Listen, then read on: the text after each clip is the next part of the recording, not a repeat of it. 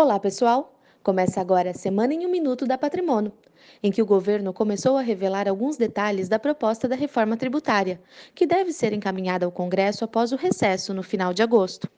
Um dos destaques é a possibilidade da redução na alíquota máxima do IR, para 25% tanto para pessoas físicas quanto jurídicas.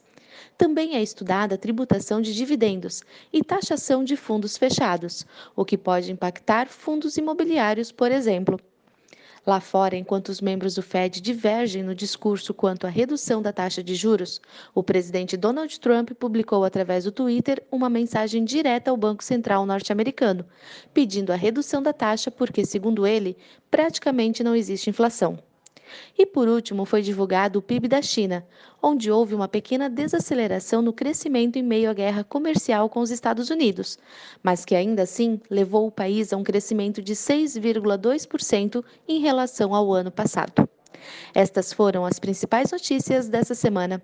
Um ótimo final de semana e até a próxima sexta-feira.